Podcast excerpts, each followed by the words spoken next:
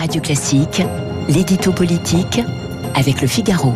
Et avec Guillaume Tabar à 8h11 sur Radio Classique. Bonjour Guillaume. Bonjour Renaud. Question, auront-ils ou non leur parrainage? La question se pose pour Éric Zemmour, Marine Le Pen et euh, Jean-Luc Mélenchon. Y a-t-il Guillaume un, un, vrai risque pour eux ou joue-t-il à se faire peur? Non, le risque est bien réel. Hein. Rappelons que si Jean-Luc Mélenchon a pu être candidat à deux reprises, c'est parce que les élus communistes le parrainaient. Or, cette fois, le PC a son propre candidat.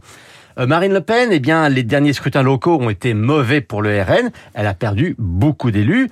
Euh, quant à Zemmour, pas besoin de préciser qu'il n'a pas de réseau d'élus derrière lui. Donc oui, il y a un doute sur leur capacité à être sur la ligne de départ. Et disons-le clairement, ce n'est pas un risque pour eux uniquement. Ce serait, à proprement parler, une catastrophe démocratique. On peut ne pas aimer ces candidats, on peut les combattre, mais personne ne peut nier leur poids dans l'opinion. Rappelons que Mélenchon et Le Pen, à eux deux, c'était 40% des suffrages exprimés en 2017.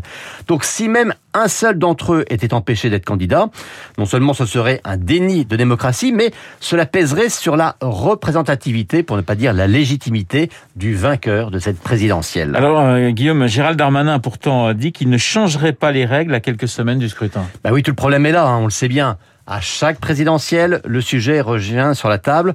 Tout le monde dit oui, il faut changer les règles, mais on ne peut évidemment pas le faire à chaud. Et une fois l'élection passée, eh bien, on passe à autre chose. C'est évident hein, qu'on ne va pas repenser tout le système des parrainages maintenant. Mais, à tout le moins, deux choses seraient possibles. La première serait de rétablir l'anonymat sur les parrainages qui avait été instauré euh, sous François Hollande. Ça peut être décidé à l'Assemblée nationale en une heure. Enfin, autre solution, que des personnalités reconnues envoient une sorte de signal euh, pour rappeler aux maires que parrainer, ce n'est pas soutenir, c'est juste permettre d'être candidat. Euh, c'est par exemple ce qu'a fait Gérard Larcher, le président du Sénat, hier. Alors, peut-on vraiment convaincre les Français si on n'est pas déjà capable de convaincre 500 maires sur un total de 35 000 Alors, ce n'est pas de moi, c'est d'Anne Hidalgo, cette petite phrase. Eh oui, hein, elle ajoute même, c'est qu'ils ne le méritent pas, tant pour eux. Euh, c'est cocasse qu'elle dise ça du haut de ces 4% dans les sondages. Mais aujourd'hui, c'est un fait, il y a des forces politiques qui pèsent nationalement, mais qui ont du mal à exister à l'échelle locale, notamment en raison des modes de scrutin. C'est le cas du RN, des LFI, même des écologistes, et puis bien sûr de Zemmour maintenant. Et puis vous avez à l'inverse des partis qui sont devenus résiduels, je pense au PC, je pense au Parti radical, et qui pourtant gardent encore des réseaux d'élus locaux. Alors l'idée de base de la Constitution, hein, c'était bien de mettre un filtre pour que le nombre de candidatures reste raisonnable et qu'elle soit suffisamment représentative. Et ce n'est pas le, but de ce parrainage, ce n'était pas d'imposer une sorte de suffrage universel indirect.